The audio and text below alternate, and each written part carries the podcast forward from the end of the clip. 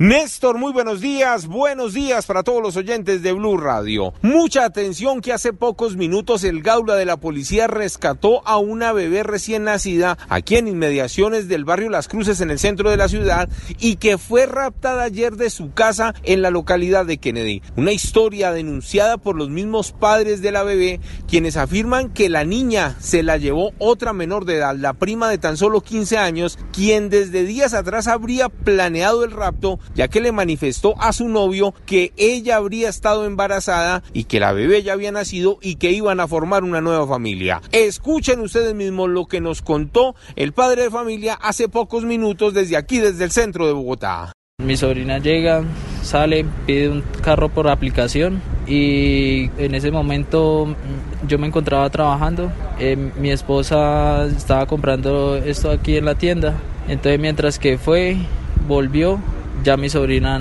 ya se había llevado a la niña. Fue a través de las redes sociales que el gaula de la policía encontró que la menor de 15 años ya estaba luciendo a la que sería su nueva hija en compañía de su esposo de 16 años y que serían la familia perfecta.